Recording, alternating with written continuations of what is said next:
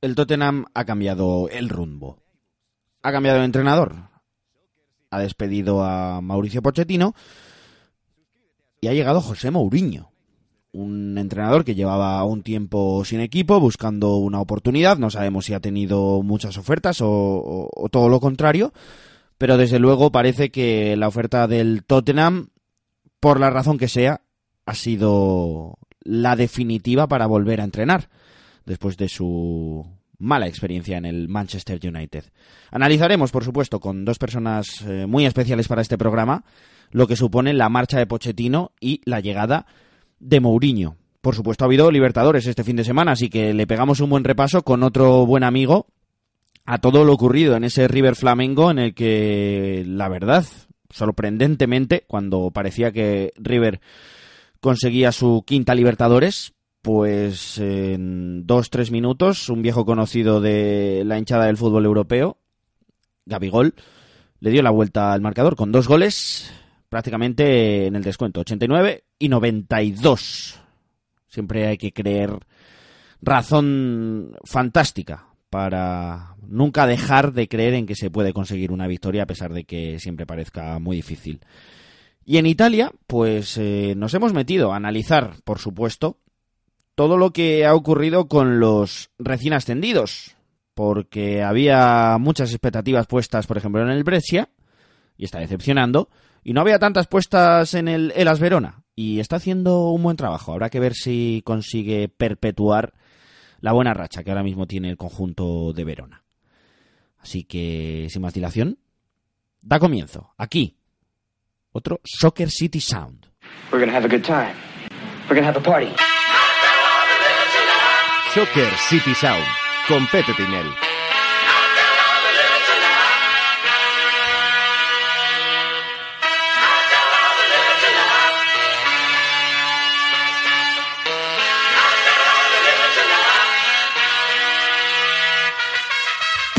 Muy buenas Soccer Citizens, bienvenidos aquí al sonido del fútbol internacional de Soccer City Media.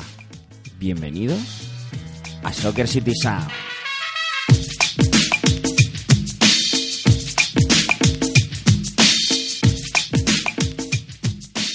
Ya está rodando por el césped el balón, el esférico, en esta decimosegunda jornada de la tercera temporada de Soccer City Sound, el podcast de fútbol internacional de Soccer City Media. Muchas cosas que comentar, nos metemos con ello.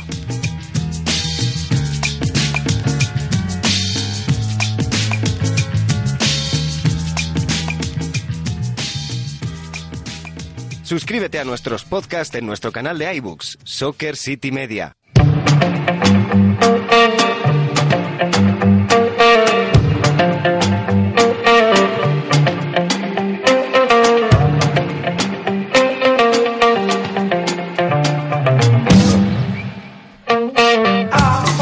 Bueno, pues eh, va tocando tener que hablar de una de las situaciones más llamativas en el fútbol internacional en las últimas semanas y es sin duda la situación del Tottenham. Tenemos que recordarlo, estamos hablando de un finalista de la última Champions y un equipo que ha conseguido pues prácticamente los mejores resultados de su historia en los últimos años. Sin embargo, Pochettino está en la calle y es un tema que evidentemente hemos de tratar, porque bueno, yo personalmente no entiendo demasiado la falta de paciencia, no sé si ha tenido también que ver un poco el desgaste del propio entrenador, así que lo que tocaba era charlarlo tranquilamente con, con un par de buenos amigos que seguro que nos van a alumbrar un poco en ese tema. Lo primero que voy a hacer es saludar a nuestro invitado especial de hoy, que ya se ha pasado muchas veces por aquí, pero que la verdad nunca deja de ser noticia. Ilio Lear, ¿qué tal? ¿Cómo estás, amigo? ¿Qué tal? Encantado de estar con vosotros. Y también saludo a Paquito Mariscal, como siempre aquí en Soccer City Sound. ¿Qué tal? Hola Pepe, hola Ilie. Nada, encantado de charlar un poquito de, de esto del Tottenham. Ilie, yo sé que tú eres muy de Poquetino, de, de siempre, desde su etapa en el español le has seguido activamente como, como entrenador y una vez se ha hecho con los mandos del Tottenham, yo esto lo he hablado contigo personalmente muchas veces y valoras muchísimo, evidentemente, la labor que ha tenido al frente del equipo londinense. Mm, no sé si piensas que ha podido tener algo que ver también eh, lo que hemos eh, introducido, ese desgaste como entrenador, para al final dejar el club o piensas que ha sido una decisión unilateral por parte del Tottenham y, ha sido claramente, bajo mi punto de vista, entonces falta de paciencia? Bueno, yo creo que eh, mi impresión es que después de la final de la Champions League se acabó un ciclo y yo creo que todo el mundo lo sabía. Lo sabían los jugadores, lo sabía el entrenador, lo sabía Daniel Levy, el copropietario del club. Yo creo que era evidente que ahí se había acabado un ciclo, lo cual no significa que necesariamente hubiera que cambiar de entrenador, pero sí había que cambiar la dinámica, ¿no? Quiero decir, daba, la impresión de que después de llegar a la final de la Champions League, después de muchos años de rendir por encima de, las, de sus posibilidades, con un esfuerzo eh, físico-mental brutal, porque el Tottenham ha estado compitiendo por encima de sus posibilidades durante muchos años, durante muchos años, compitiendo por la Liga, compitiendo por la Champions League. La impresión es que había que, digamos que había que cambiar algo, ¿no? Eh, no necesariamente el entrenador, había que cambiar algo. Ese cambiar algo podía ser varias cosas, ¿no? Podía ser eh, pues una reestructuración de la plantilla, por ejemplo. Lo que pasa es que eso no era posible por la falta de fondos del, del, club. Así que en realidad la única opción que quedaba era que Pochettino y el club separaran sus caminos. Yo creo que eso es lo que debería haber pasado en verano. Yo creo que habría sido lo mejor para todos. Pochettino estaba eh, exhausto, los jugadores estaban exhaustos. Eh, la cosa no daba para más y lo mejor habría sido que separaran sus caminos. Entonces, había de cuenta de que Pochettino no tenía los recursos y Daniel Levin no los iba a poner a su disposición para reestructurar la plantilla. Eso no sucedió en verano. Yo creo que las dos partes estuvieron un poco la expectativa, tanto Levy como Pochettino, a ver qué, cuál era el movimiento del otro. También Pochettino posiblemente pendiente de cuál el movimiento en otros clubes. Eh, finalmente siguieron sus caminos, pero eso estaba condenado al fracaso, ¿no? Y yo creo que, lo mejor es que se hayan separado más pronto que tarde, antes de que, de que digamos, la herencia de Pochettino quedara, quedara más dañada. O sea que tú piensas, eh, o al menos tienes la sospecha de que puede haber sido algo eh, por ambas partes. Es decir, que tú, consideras que ha sido algo eh, relacionado con, que estaba exhausto ya en verano, etcétera, etcétera, y que llegadas a esta situación a lo mejor ha sido una conversación entre los dos de decir, oye, mira, que es que lo hemos intentado, pero esto no da para más, o, o, mm, No, no, conozco las circunstancias exactas, pero yo estoy prácticamente seguro de que Pochettino ha aceptado con cierta resignación el, el despido. Él ya en las últimas semanas y en los últimos dos, tres meses no era el mismo. Pochettino siempre había sido un técnico muy cercano con los jugadores, había mantenido una relación muy, muy próxima con, con muchos de ellos y ya en los últimos meses la relación no era la misma, daba la impresión de que eh, ya no se hablaba con varios de ellos, eh, digamos, las, las, relaciones eran mucho más tirantes en el vestuario, por supuesto también con Levy y, y yo creo que, en fin, que, que, que, digamos de alguna forma no es ninguna sorpresa para, para Pochettino, yo creo que hasta cierto hasta cierto punto de vista es un poco un alivio. Bueno, eh, la verdad que a mí, a mí me da mucha pena, ¿eh? A mí me da mucha pena porque sí que es cierto que yo le exigía mucho a, a Pochettino, no porque, mm, no por ganas de exigir simplemente, sino porque creo que cuando ha fallado el Tottenham, ha sido precisamente en situaciones en las que creo que podría no haberlo hecho. Eh, yo no, no, no, le achaco eh, que haya tenido que ganar partidos directos frente a Manchester City, Liverpool, Chelsea.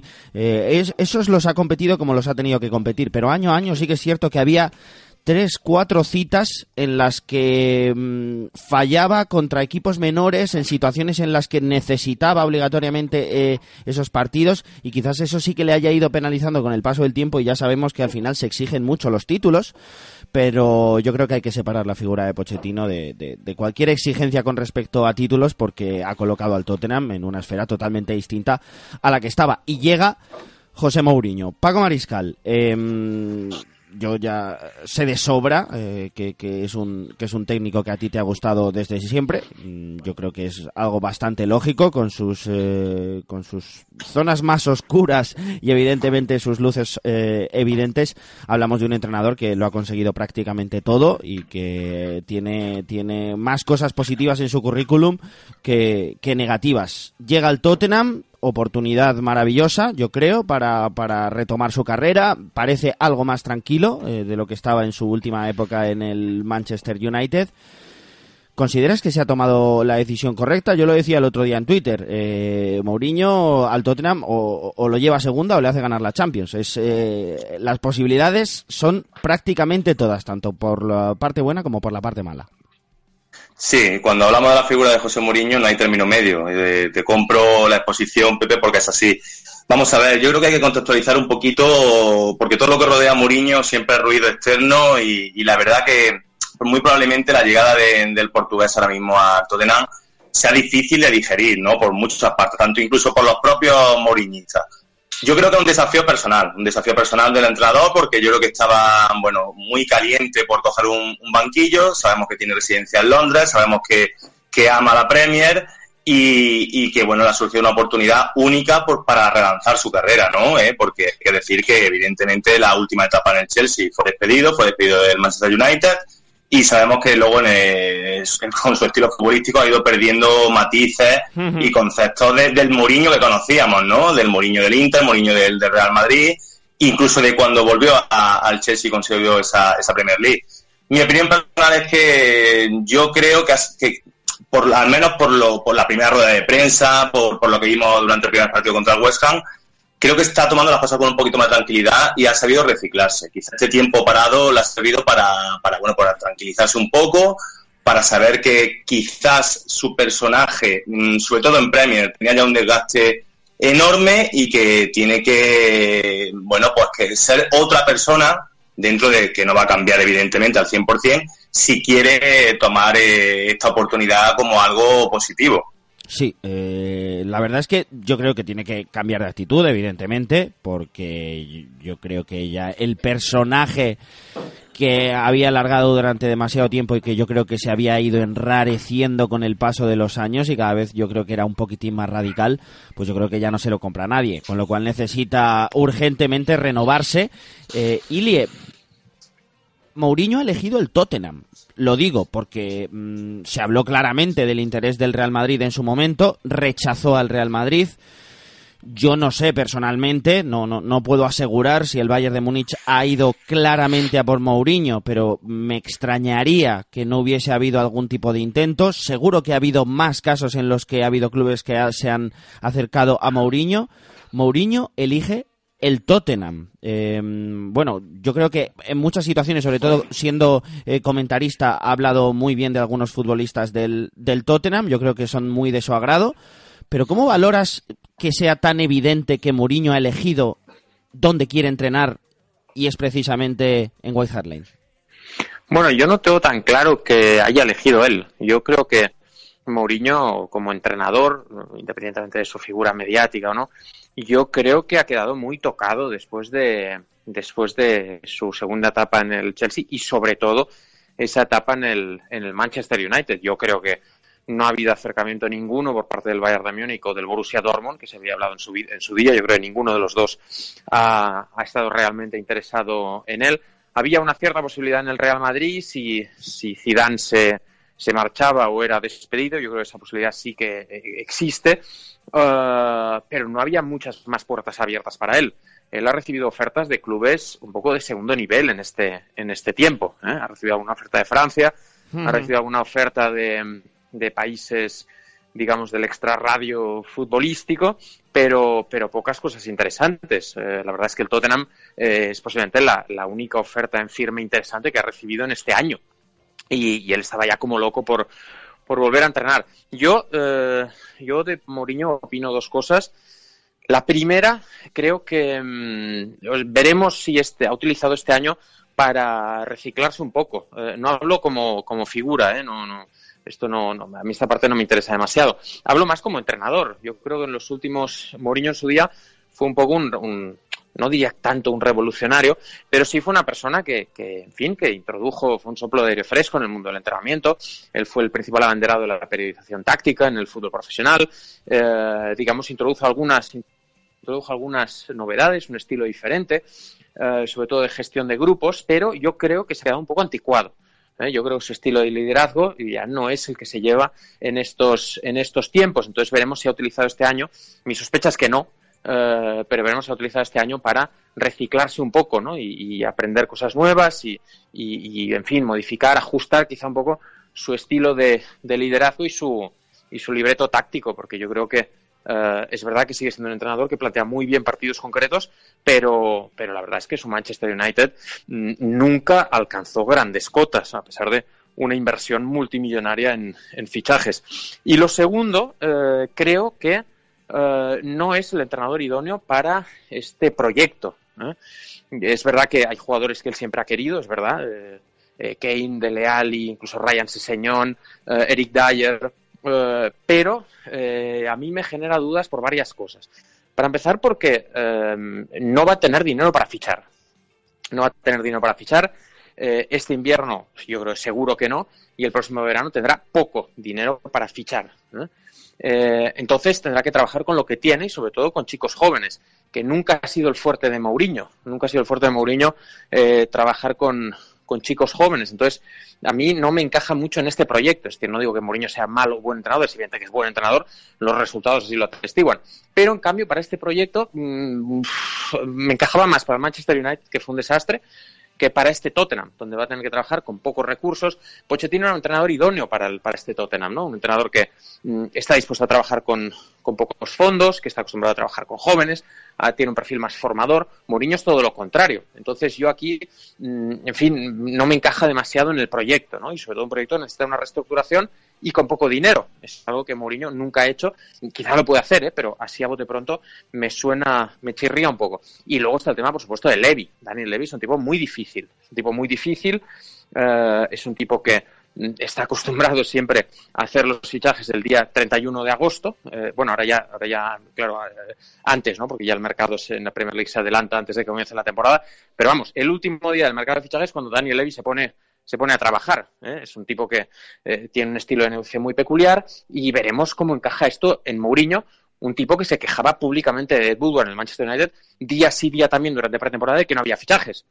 Eh, porque aquí le va a pasar lo mismo y peor. Entonces, yo ahí veo que potencialmente pues, puede haber también bastantes roces con Levy. No sé, a mí me genera dudas Mourinho en el Tottenham, ojalá le vaya, ojalá le vaya bien y, digamos, cuide un poco la herencia de Pochettino, porque Pochettino ha hecho un trabajo absolutamente espectacular en estos cinco años.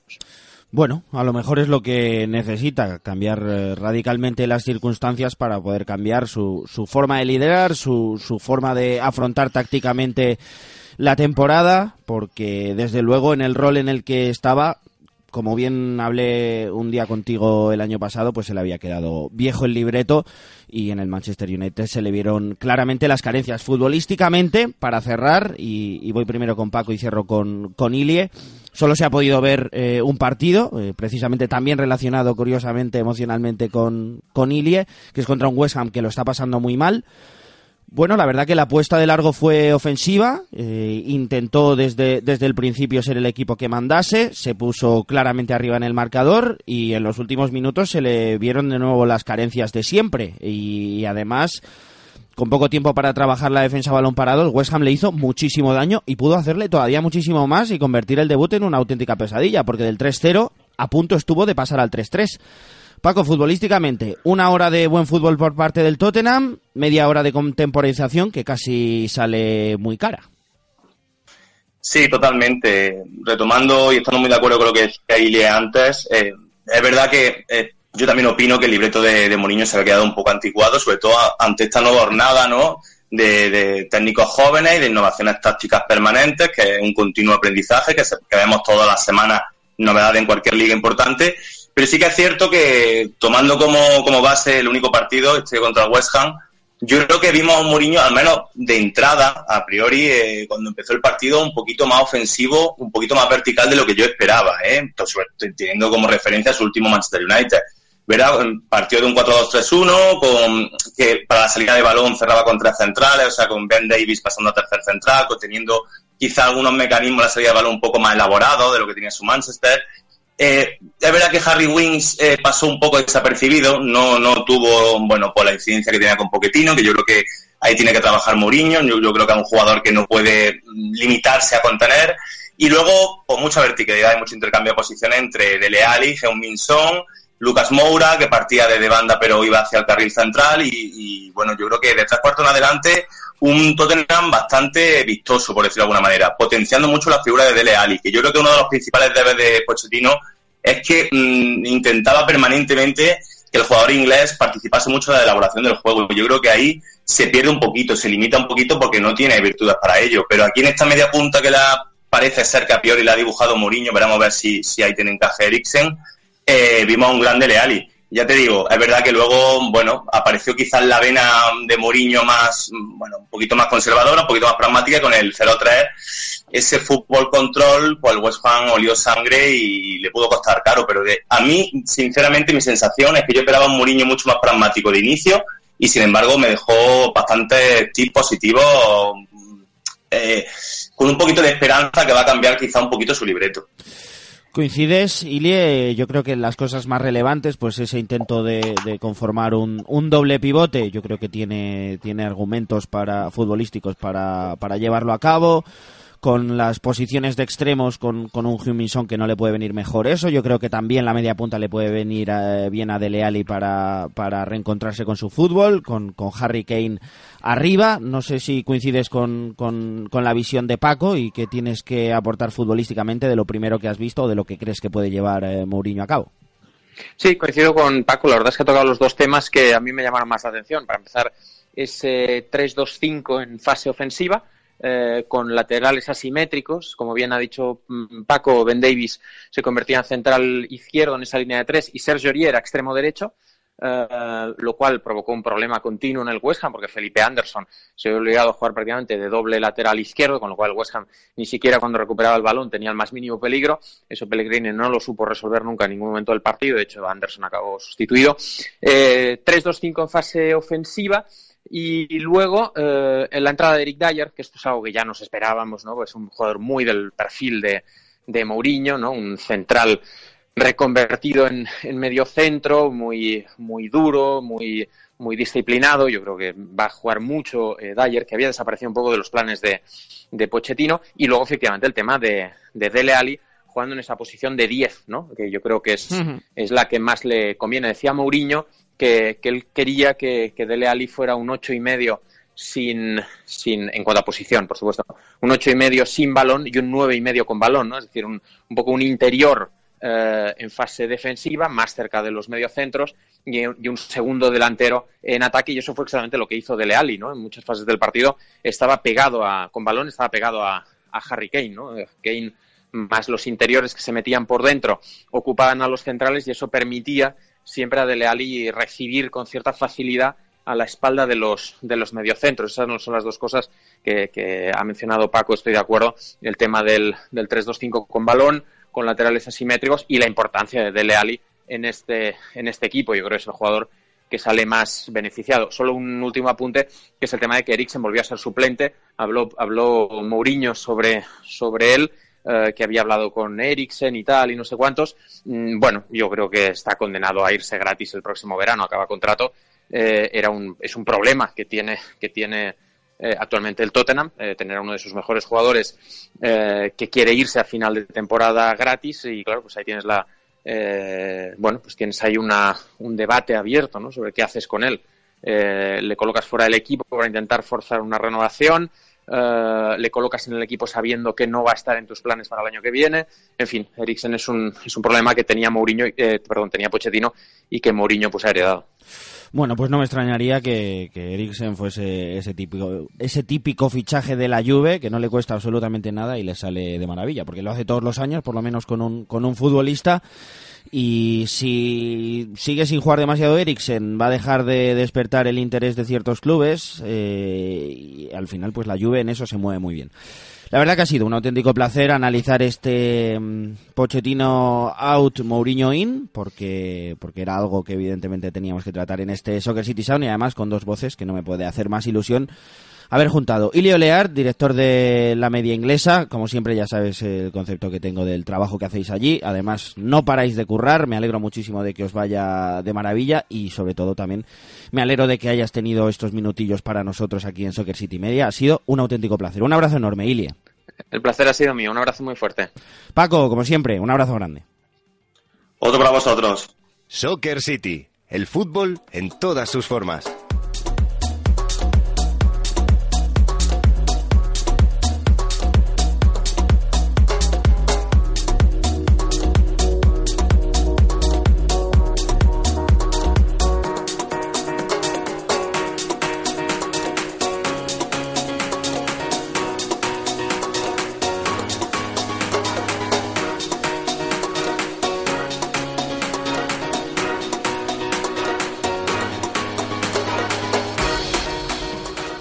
La máxima fiesta del fútbol sudamericano ha llegado a su fin.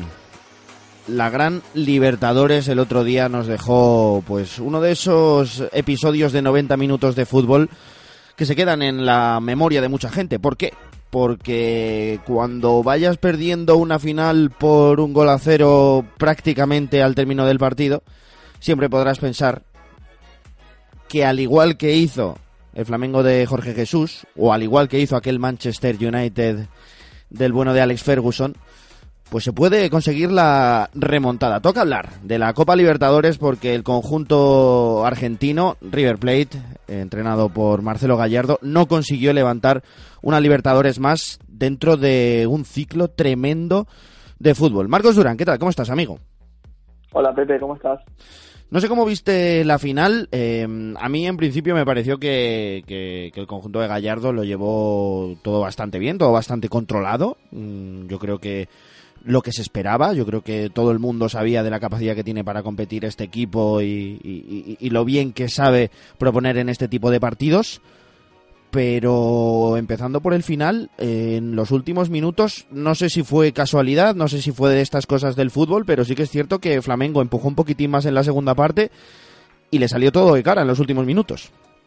Sí, para completar la introducción que hiciste vos, eh, como dicen muchos entrenadores, no hay que pensar en 90, sino hay que pensar en 94, 95 y hasta que el árbitro eh, termine el partido, porque se vio claro en los dos ejemplos que pusiste. Y, lo que se vino analizando, lo dijo un periodista argentino eh, muy importante, Juan Pablo Varsky, lo escribió en Twitter, que todos los análisis previos eh, que se hacían, que era que eh, River eh, iba a ser el equipo que, que tuviera la, la, mayor experiencia, que ganó finales importantes, eh, que jugó partidos muy importantes, y Flamengo iba a ser ese equipo eh, inexperto que los, eh, los golpes finales iba a ser eh, va, iba a tener eh, menos punch por así decirlo y pasó todo al revés. Eh, River durante 75 minutos dominó. Uh -huh. estuvo estuvo tranquilo con y sin pelota y Flamengo no apareció. Y al final los momentos donde River tenía que mostrar su experiencia no la mostró porque el primer gol, el gol del empate, llega a través de un, un error uh -huh. eh, de Prato y de el equipo en general, que ahora lo vamos a analizar, y, y el segundo gol también, ¿no? otro error. O sea que, que estos análisis que a veces hacemos previos a los partidos, de, de cualquier partido, de cualquier liga, eh, a veces es lo bonito que tiene el fútbol, que a veces eh, nos dejan, nos dejan un poco mal a nosotros. La verdad que sí, la verdad que sí, pero bueno, y me gustó muchísimo el análisis que hizo Enzo Pérez al término del partido. Yo creo que hizo una radiografía en general bastante buena de lo que había ocurrido prácticamente en dos minutos, justo cuando se había acabado el partido. Yo creo que expresó muy bien qué es lo que había ocurrido. Yo creo que River fue superior a lo largo de, pues como tú bien has dicho, 75 minutos. Eh, lo intentó Flamengo con alguna situación. Yo creo que River perdonó mucho.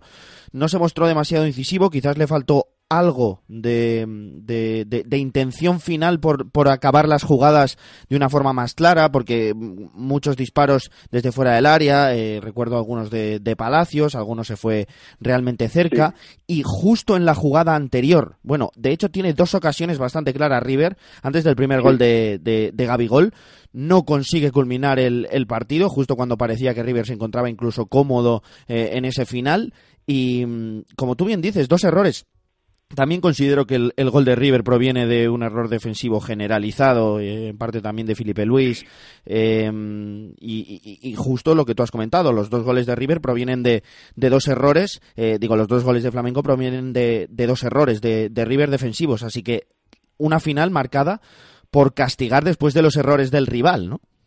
Exactamente, sí, sí, el, el error de del Flamengo en el primer gol de River es, es manifiesto. El primer tiempo de Felipe Luis a mí no me gustó, estuvo errático, estuvo con dudas, por ese costado vino el gol.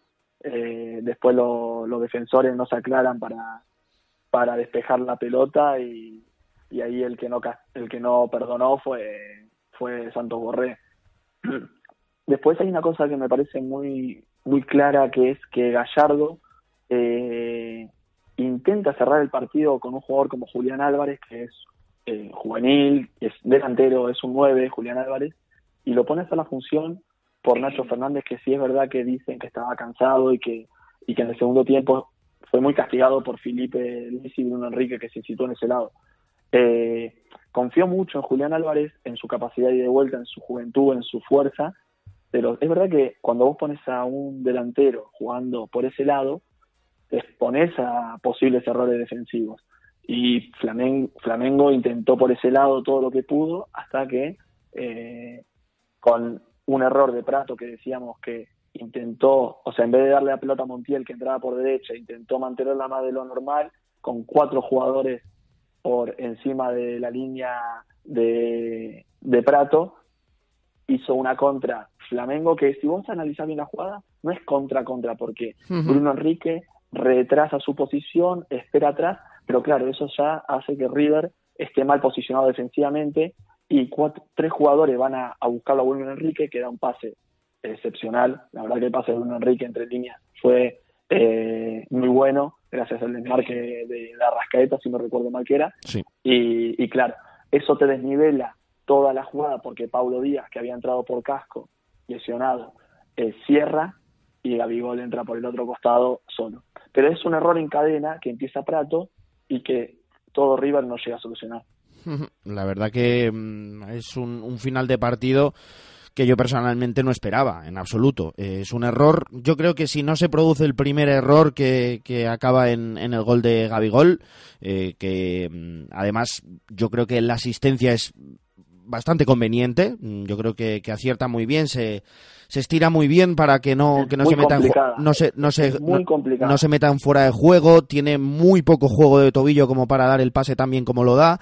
Eh, al final Gabigol lo único que tiene que hacer es empujarla y luego pues eh, con ese fallo, con esa especie de rechace que queda suelto con, con la cabeza por parte de la defensa de River, pues no perdona a Gabigol, prácticamente lo único que hace es volear a donde vaya y, y, y va para adentro, ¿no? Y se se reafirma como, como la gran estrella de este Flamengo. Yo creo que, mm, a pesar de que no venía de un buen rendimiento en, en Europa, eh, para el que no lo sepa, mm, fue fichado por el Inter, prácticamente no tuvo minutos, no tuvo ningún tipo de continuidad, volvió a Brasil y ahora mismo estamos hablando de uno de los mejores jugadores del continente. Eh, ya se habla de su vuelta a Europa. Yo creo que sería lo lógico, especialmente tú le habrás visto más.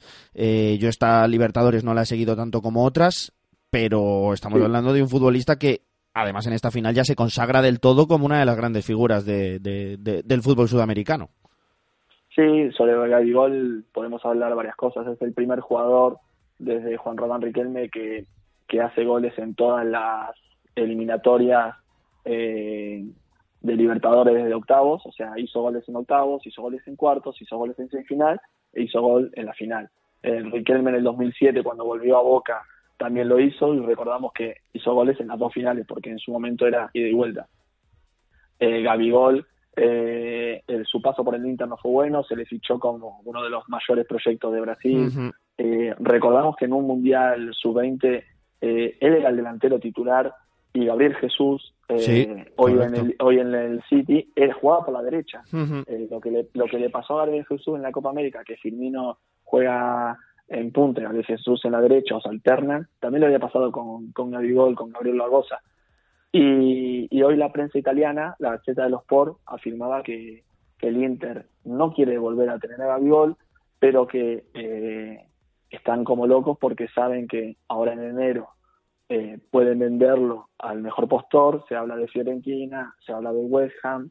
Eh, la República de Italia hoy sacó varios, varios nombres y el Inter quiere hacer caja porque necesita fichar un centrocampista para enero y, y Zanetti en este momento eh, seguro que está en conversaciones con muchos eh, directores deportivos de otros clubes. He leído incluso que podría, podría haberle tentado Ronaldo Nazario para que se pasara por el Valladolid. A ver, yo creo que sería, yo creo que sería, sería una, una incorporación para la liga bastante interesante y en un equipo de perfil bajo que seguro que les ayuda muchísimo porque su nivel ahora mismo seguro que es distinto, pero bueno, ya lo, lo comentó, seguro que mm, te ha llegado la, la entrevista de Felipe Luis, muy interesante a la hora de comparar el fútbol de Europa y el fútbol de Sudamérica a nivel de ritmo. Eh, hablaba, ¿quiénes son mejores? Dice, no, aquí mm, no son mejores o peores, simplemente la diferencia es el ritmo, la capacidad de trabajo y, la rigidez táctica que hay. Eh, al margen de eso, los futbolistas aquí son, son buenísimos, ¿no? Pues yo creo que necesita obligatoriamente Gabigol ese, ese salto en su carrera porque ya ha demostrado que, que Sudamérica se le queda se le queda muy pequeño porque es un futbolista jovencísimo y que ya ha conseguido prácticamente lo que cualquier otro futbolista sudamericano querría para una carrera, pues lo ha conseguido ya. Así que, así que ya lo que necesita es volver a Europa. Se ha hablado mucho de la vuelta a Europa, eh, bueno, de la llegada a Europa, la vuelta como, como ya entrenador de Marcelo Gallardo. Se, ha estado hablando mucho. Probablemente ahora mismo no sea el momento ideal para abandonar el barco eh, después de perder una de perder una, una, final de Libertadores. Pero bueno, yo creo que, a este entrenador poco más se le puede pedir. Eh, un, un, equipo que estaba en depresión absoluta y que al final ha conseguido resurgir pues de una manera prácticamente impensable que sí que es cierto que ha perdido esta final, ha estado muy cerca de ganarla, eh, muy, muy, muy, muy cerca de conseguir eh, su quinta Libertadores. Eh, yo, yo, creo que ya los de Boca Juniors estarían ya especialmente preocupados. Yo creo que han respirado ligeramente porque todavía se encuentra a, dos trofeos ¿no? de, de, pillar al, al, otro equipo bonaerense. Pero ¿cuál es la situación actual? Tú, tú seguro que conoces de mejor mano todo lo que ocurre en, en Argentina. Yo he leído algunas críticas eh, a Marcelo Gallardo. Para mí, personalmente, viéndolo desde fuera, para mí totalmente injustas. Eh, yo creo que son dos mm. errores que aprovecha bien Flamengo. Pero es otra final a la que se ha llegado. Yo no creo que se le pueda exigir mucho más, ¿no? No, a ver, eh, obviamente no se le critica a Gallardo. O sea, mm, a Gallardo no se le va a criticar. Se le pueden discutir algunos cambios y y bueno, como todos los hinchas, algunos hinchas discuten que por qué puso a Prato y no puso a, a Escoco, eh, por qué eligió jugar con Julián Álvarez y no meter a un jugador como Poncio y cambiar un poco el esquema. Pero bueno, esas son cosas que, que todos los hinchas, aunque los, sus entrenadores hayan eh, conseguido todo por su club, lo van a hacer. La situación de Gallardo, hoy varios periodistas especializados en River contaban en, al aire en Argentina que que las situaciones eh, que creen, las sensaciones que va a seguir Gallardo. Que es un momento para que Gallardo diga, bueno, yo voy a seguir. Sí. Porque descomprime un poco el ambiente, porque aligera toda la situación, los jugadores eh, van a estar más tranquilos. Siempre tenemos que tener en cuenta que la diferencia de Sudamérica con, con Europa es que el mercado de, fuerte de Europa es el de verano en junio. Eh, en junio, julio, agosto eh, es cuando en Sudamérica estamos en mitad de la Libertadores. Eh, por lo tanto, eh, tenemos que ver qué decide Gallardo. Se rumoreaba de que podía dejar el equipo en junio, pero dejar un equipo en mitad de, una Copa Libertadores no es fácil, a no ser que haya una transición limpia, que puede ser que, que, su segundo entrenador, Vizcay, eh, eh, se haga con el equipo. Hay algo, hay algo, Marcos, de lo que nos está hablando mucho, y a mí me parece muy importante de cara al futuro de River. Eh, el único integrante del cuerpo técnico del Atlético de Madrid que no ha renovado es Germán El Monoburgos. Yo supongo que la, la, pretensión del Monoburgo será entrenar algún día, después de haber sido segundo entrenador de un equipo top de Europa durante tanto tiempo, en algún momento tendrá que, intentar y probablemente no haya un sitio mejor para empezar para el Monoburgos que River, ¿no? O, por lo menos algún equipo de, de, Argentina. Eh, quizá River sea una exigencia muy grande, pero yo creo que llegaría con un cartel lo suficientemente importante. De hecho, el Cholo llegó con un cartel prácticamente menor, a pesar de ya haber ganado algo en Argentina. Em, no, no, totalmente de acuerdo. O sea, siempre se habló de. Cuando siempre sonaba que Gallardo se podía ir, el nombre de Burgos sondea el ambiente. ¿Por qué? Porque Burgos se identifica con. O sea, se ha identificado con River, jugó en River, conoce la casa.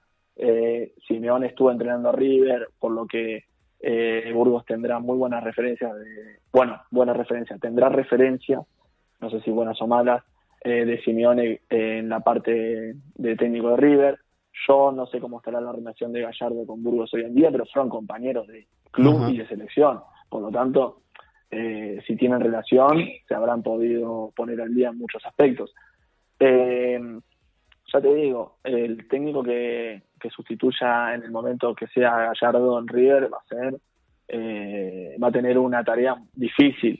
Eh, a mí lo de Vizcay, si no sigue los pasos de Gallardo, acompañándolo a él a Europa, no me parecía, no me parecería una opción loca porque Vizcay mostró maneras y, y todo el mundo que habla del cuerpo técnico de River habla de una gran capacidad en Vizcay y, y si no la opción de Burgos no tengo duda de cómo que, va a sonar como decís vos Habrá que ver. Eh, la verdad que a mí, desde que mm, estoy al tanto de la situación contractual de del Mono Burgos con el Atlético de Madrid, siempre he pensado que a lo mejor puede estar relacionado con eso. Y es que mm, yo ya había pensado alguna vez precisamente lo que tú has comentado, eh, que si Gallardo pasase al, al fútbol europeo, probablemente lo haría a un proyecto de inicio de temporada, es decir, llegaría en junio, julio, probablemente, para empezar a trabajar desde el principio, porque no creo que sea un entrenador parche, ¿no? Digamos, con lo cual probablemente sería un entrenador de apuesta de proyecto de futuro a años, porque es donde ha demostrado Gallardo ser, ser potente, ¿no? Con lo cual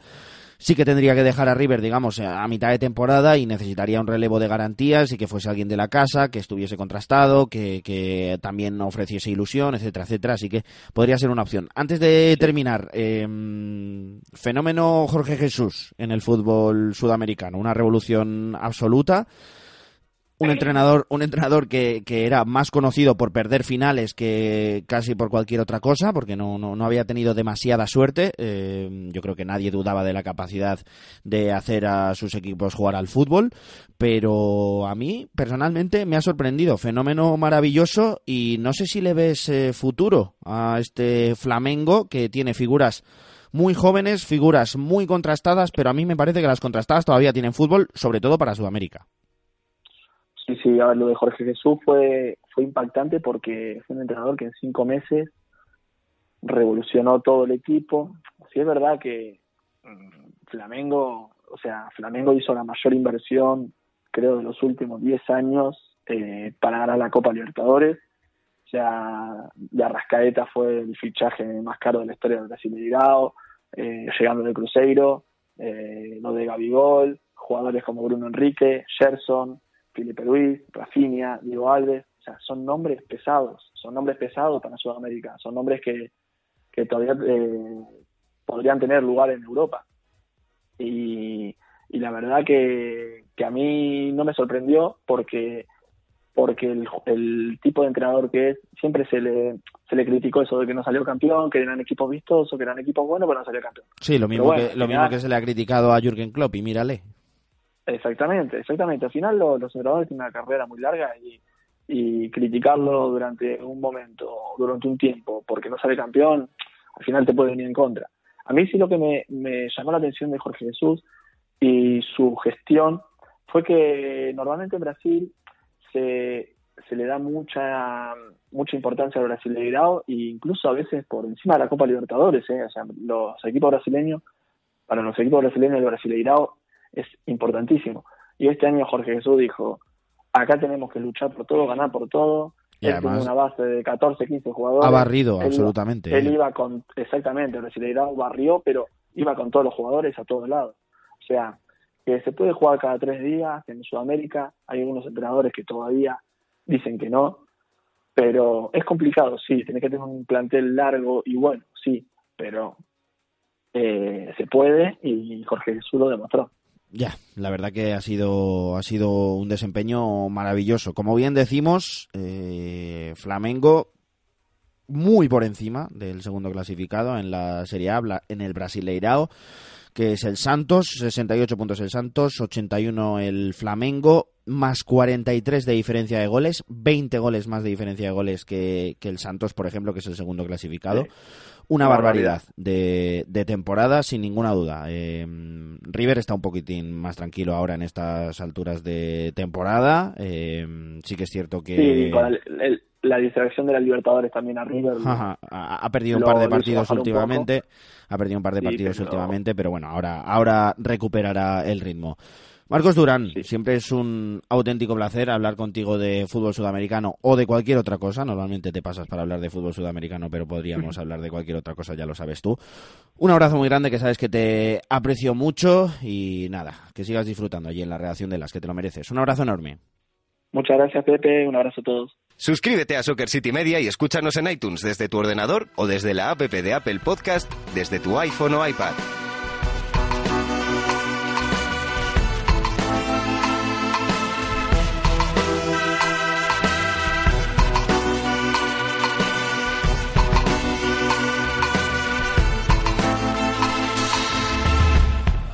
Una de las cosas más difíciles que existen en el fútbol es como analista, barra periodista, barra aficionado, intentar conocer el desempeño que van a tener los equipos recién ascendidos una vez han conseguido el ascenso a la primera división de sus ligas. Eh, la verdad que el cambio competitivo es grande, normalmente son necesarias incorporaciones. Muchas veces hay una revolución en, en, el banquillo, muchas veces hay muchos cambios también en, en, plantilla y a veces es difícil saber si todo eso va a conjugar bien, no todo depende de la calidad que tengas, necesitas eh, llevar a cabo muchas cosas como para que las cosas funcionen. Y normalmente pues eh, te equivocas cuando intentas analizar este tipo de situaciones. Un caso muy claro fue el del Fulham. Yo creo que, por ejemplo, el Fulham eh, en, Liga Inglesa el año pasado nadie se imaginaba que iba a hacer la temporada tan horripilante que hizo. Pues porque había muchas esperanzas puestas en el equipo de Jokanovic, en su forma de jugar, porque había fichado muchísimos futbolistas. Bueno, pues al final fue un auténtico fracaso. Había muchas esperanzas puestas en el Brescia esta temporada. ¿Por qué? Bueno, pues porque había llegado Balotelli, que a pesar de que no es eh, el futbolista más regular del mundo, eh, ya había demostrado en Francia que tenía capacidad para marcar goles y que seguía teniendo precisamente eso. Porque una de las grandes figuras emergentes del fútbol italiano como es Tonali llegaba a la Serie A y mucha gente lo esperaba. Y bueno, pues que había muchas cosas interesantes en este Brescia. Empezó, empezó bien la temporada, ofreciendo buenas sensaciones, y la realidad es que ahora mismo es último de la Serie A, no le gana a absolutamente nadie, y hay que analizar qué es lo que ocurre ahí. Por el contrario, el Elas Verona, que descendió hace dos temporadas, tenía una pinta horrible de que iba a descender aquella temporada, por cierto, yo, lo denominé el Elas Verona, porque se iba, se iba, se iba para abajo totalmente, se fue, pero ha vuelto, y sin tantas expectativas como las que había sobre el Brescia. Está haciendo una temporada muy seria, sobre todo gracias a una defensa muy rocosa que le permite rentabilizar al máximo cada gol que mete. Adrián Soria, ¿qué tal? ¿Cómo estás, amigo? Muy buena, Pepe, ¿qué tal? No sé si estás de acuerdo. ¿Quieres puntualizar para empezar algo de lo que he comentado para introducir este análisis de estos dos recién ascendidos en las Verona y Brescia? Pues sí, grosso modo yo creo que has hecho un análisis muy acertado, ¿no? Porque al final gracias, dos equipos Nada, hombre, Yo- eran dos equipos que venían. yo te lo de agradezco. Y, y yo sé, yo sé que, que le agradeces, pero, pero es cierto, es que no te ha faltado que añadir nada, ¿no? Porque, porque yo creo que has acertado mucho en lo, en lo que has comentado. Primero, en, en que el Brescia era uno de esos equipos que. eh, Que llamaba la atención, sí. Claro, sí, que, que bueno, que al menos, primero por Tonali y segundo porque jugaba muy bien al fútbol, porque en Serie B ascendió, ganó el campeonato, pero jugando muy bien, y eran esos equipos que, que tú pensabas que bueno, que en Serie A iban a hacer un papel eh, importante, ¿no? Al menos eh, llamativo. Sin embargo, La Verona es de esos equipos eh, arcaicos eh, que cuesta ver porque sus partidos suelen ser aburridos, mm, no propone con el balón. Es un equipo que, que bueno, que dentro de su fútbol es muy bueno, pero pero bueno, que, que, que hay que echarle pues pues valor y coraje para, para verlo dos horas en, en un partido, ¿no? Y sin embargo, pues es uno que parece que, que tenía que estaba abocado al descenso porque no tenía eh, una plantilla conforme para mantenerse en Serie A y después el mercado tampoco fue eh, pues pues bueno pues ilusionante y sin embargo los papeles se han, se han intercambiado porque la Verona está muy cerquita de, de esa sexta plaza que da opción a Europa League mientras que el Brescia de momento del farolillo rojo y bueno y ya con cambio de entrenador que también dice mucho Sí, la verdad que mm, está consiguiendo una, una temporada muy buena, sobre todo basándose precisamente en eso, en que recibe poquísimos goles. El único equipo que menos goles ha recibido que el Verona es la Juventus, que ha recibido 10, 11 ha recibido el Elas Verona, los mismos que ha marcado. Eso le permite estar ahí, porque es que no hay ningún equipo con los que esté compitiendo el Elas Verona que meta tan pocos goles. Pero es que también hay que tener en cuenta que evidentemente si no te meten goles, pues es más fácil, ¿no? Terminar puntuando. Esa es, yo, para mí, la, la grandísima clave. Y el Elas Verona podría empezar a descoserse y bajar en la clasificación precisamente partiendo de eso, de que esa solidez defensiva pues no sea tan buena como hasta el momento. No, pues sí, porque, porque es eso. Además, ha encontrado su éxito en lo que precisamente has dicho, en esa solidez defensiva que presentan, que es un equipo muy rocoso, eh, al que, bueno, al que intenta embarrullar mucho los partidos para jugar a lo que a lo que le gusta, ¿no? Es un equipo poco vistoso, pero pero como he dicho, dentro de, lo que es su juego sabe moverse muy bien y se te lleva a ese terreno, pues pues bueno, pues al final te hace daño y es lo que ha hecho. Primero, con una defensa muy sólida, con un sistema donde acumula mucha gente por dentro para, para que precisamente eh, cortocircuite el equipo rival y que, y que no haya transiciones eh, de defensa-ataque y después pues pues bueno con buenos lanzadores y con y con velocidad arriba con mucho sacrificio porque al final también lo que presenta en la zona ofensiva es eh, bueno mucho trabajo. Prácticamente no hay ningún futbolista eh, salvando también un poco las distancias, ¿no? Pero, por ejemplo, Miguel Veloso es un futbolista de mucho toque, con una gran pierna zurda, pero tampoco es un, futbolista eh, top. Entonces, es lo que digo, que no hay un futbolista que destaque, pues, como por ejemplo, sí lo hay en el Brescia, como Sandro Tonali, pero, pero bueno, dentro de esa, de esa línea continua, pues, pues de momento el equipo de Van Jury se está dando muchos resultados, ganando rivales directos, que ahora viene de ganar a la Fiorentina Ajá. y por eso se posiciona en esta novena plaza y con, y con un cómodo colchón de puntos. Pues sí, un cómodo colchón de puntos, eh, sobre todo gracias al desempeño en las últimas jornadas, que ha sido mejor, yo creo que ha ido mm, hacia arriba y de hecho en los últimos cinco partidos ha ganado tres, ha perdido dos, uno lo pierde contra el Sassuolo, que yo creo que lo puede perder porque es un partido Sí. totalmente, totalmente de su liga, y otro lo pierde contra el Inter, que no sé si os acordaréis, pero fue un partido que al Inter le costó muchísimo, si mal no recuerdo, fue el del gol de Varela, eh, de.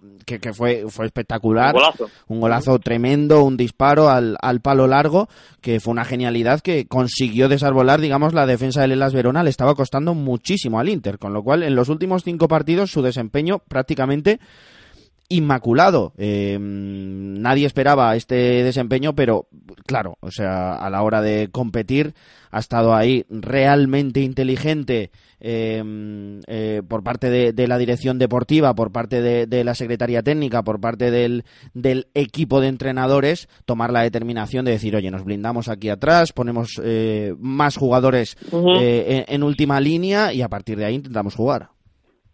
Sí, eso es lo bueno que tiene, porque juega con, con tres centrales prácticamente que, que son inamovibles, que, que apenas pierden posición, que de hecho en espacio muy corto defienden muy bien, en el área son muy buenos, como por ejemplo Gunte y, y Rasmani, que, que yo creo que son los dos grandes baluartes defensivos de este desde la Verona, pero después además tiene dos carreros que, que también descienden mucho, que a mí el, el que más me gusta es, es Lazovic, que el año pasado estuvo en el Genoa y que, y que este verano llegó a, a Verona para, para, para, bueno, para un nuevo proyecto, más o menos un equipo también similar como el Genoa que, que Bueno, es que es, luchaba por- es por no posible, es posible que Juric eh, ya coincidiera con Lazovic en el, en el Genoa, ¿no? Probablemente también Sí, por sí. eso confíe más en él, ¿no?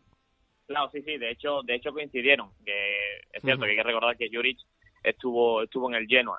Y, y yo creo que también es eso, que, que tuvo, tuvo parte de culpa de que Lazovic al final recalase en el Verona, pero es un futbolista que se ha adaptado muy bien, a, bueno, él como carrilero es su posición natural y, y ahí en esa gira y venida es muy bueno y ha caído de pie en, en el Verona. Y yo creo que eso también le aporta mucho, porque es un futbolista que sale muy bien a- al contraataque, que tiene también una gran eh, pierna zurda y ahí pues ha encontrado en la Verona eh, ese armazón tanto defensivo como ofensivo. Y después pues muchos hombres centro del campo como decíamos de corte defensivo.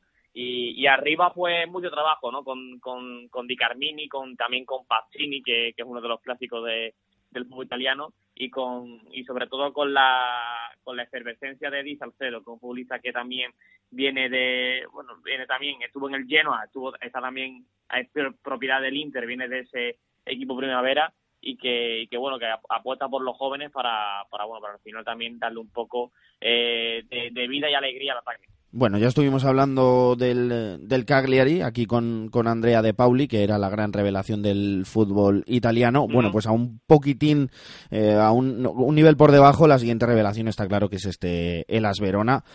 Habrá que ver si, si consigue mantener su fortaleza defensiva porque se basa prácticamente en eso y no veo yo a este equipo mejorando su desempeño ofensivo más que nada porque tiene lo que tiene, con lo cual necesita mantenerse fuerte en defensa. Quien no se mantiene nada fuerte en defensa, que ya lo hemos introducido, eh, bueno, pues es el Brescia. Eh, el Brescia ha recibido 23 goles, no es de los que más, pero también le cuesta mucho ver puerta. De hecho, ve menos puerta que el Las Verona, eh, con, con 10 goles a favor.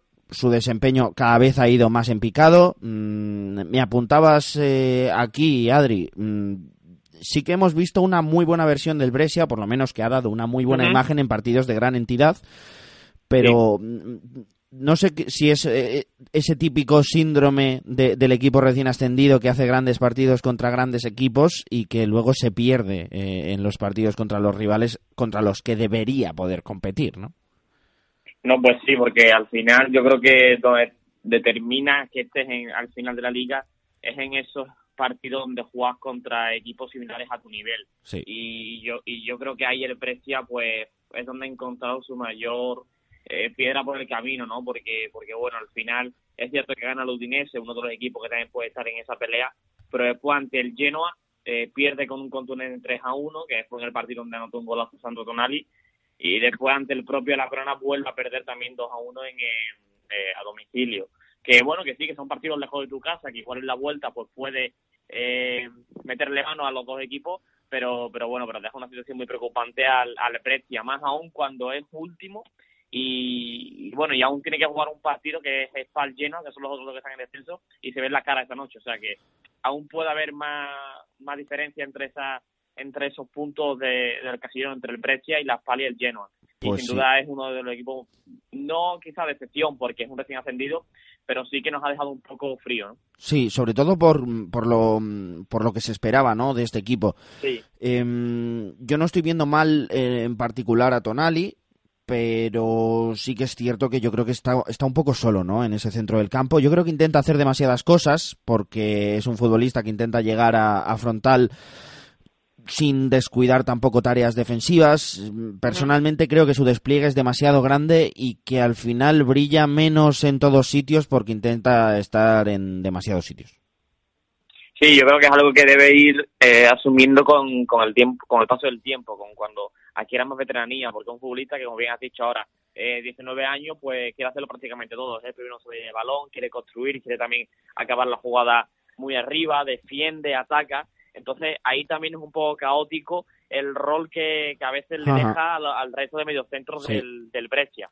Sí, sí, sí, sí. Y, y, como bien has dicho, yo creo que está muy mal acompañado. Por ejemplo, en el partido de la Roma que, que se disputó... 3-0 el de este fin de semana sí, en la tarde del, del domingo, eh, vimos un equipo en el que, bueno, llegó con 0-0 al, al, descanso, pero en cuanto comienza la segunda parte, eh, bueno, una jugada balón parado en Molin mete el 1-0 y a partir de ahí es cuando el Brescia tiene que abrirse, tiene que hacerse largo, tiene que estirarse y buscar un poco eh, pues las coquillas a la Roma. ¿Y qué fue lo que pasó? Que al final eh, se le vieron más las costuras al Brescia que, que, a la Roma y eso es un punto muy endeble de, que bueno de que es un equipo que cuando está arropado eh, cuesta cuesta meterle mano y cuesta entrarle pero cuando se abre cuando no tiene cuando no tienes otra otro método de encontrar el camino del gol es un equipo que sufre mucho con espacio. No sé si piensas que a lo mejor no ha sido del todo buena idea el cambio de entrenador. Eh, a mí me parece que llegaba muy pronto, sí que es cierto que el equipo ya competía mal, pero es que ahora da la sensación de competir incluso peor. Sí, yo, yo siempre he sido muy muy pro a Eugenio Corini porque creo que el curso pasado hizo un equipo eh, muy interesante y consiguió el ascenso de manera holgada y, bueno, y, practicando un buen fútbol. Eh, comenzó muy bien la temporada y eso pues le ha dado un poco más de, bueno de, vida en, el banquillo del Brescia pero al final el cambio llegó con el parón de selecciones y bueno y en, dos semanas pues el, el, precio ha pasado a no encajar ningún a, no perdón a no hacer ningún gol y a encajar siete que se dice muy pronto porque son números devastadores para un equipo que quiere salir de, de ahí abajo yo creo que a Fabio Grosso le llega un poco pronto la oportunidad para entrenar en Serie A porque al final la única eh, el único antecedente que tenemos es precisamente Arelas Verona en, en Serie B y, bueno y ahí pues quizá esa también pega un poco de, de inexperiencia el que fuese campeón del mundo con Italia, ¿no? Yo creo que el cambio de banquillo se llega muy pronto y es sorprendente porque al final el, el Verona, un equipo que asciende en Serie B, opta por cambiar de entrenador en verano y, y ficha Iván Juric y le va muy bien, y el Brescia, que apuesta por continuar el proyecto después del ascenso, que es lo más lógico, pues, pues está como el farolillo rojo de, Serie A. Eh, la verdad que los dos partidos no eran partidos fáciles. Mm, ha jugado contra Torino y Roma pero lo que tú dices, el desempeño es de siete goles en contra, cero goles a favor y la mejoría pues eh, es prácticamente nula. Eh, yo creo que el equipo había competido un poquito mejor en las anteriores jornadas. Pero bueno, habrá que ver. Eh, antes de cerrar este análisis, no quiero que dejemos de hacer, aunque sea un pequeño comentario sobre el Leche, porque bueno, ya que ya que hemos hablado de los dos equipos recién ascendidos, yo creo que el Leche justo está entre el desempeño del Brescia y el desempeño del Elas eh, eh, y, el del Elas Verona, ¿no? El Leche está haciendo más o menos lo que se podía esperar de, de un equipo muy limitado que, tiene mucha raza, ojo, que, yo creo que ha conseguido eh, buenos resultados gracias a que cree en lo que hace, a pesar de que es un equipo bastante limitado. Em, se me ocurre o me viene a la cabeza eh, cómo, consiguió quitarle puntos al Milan en los últimos minutos, etcétera, etcétera.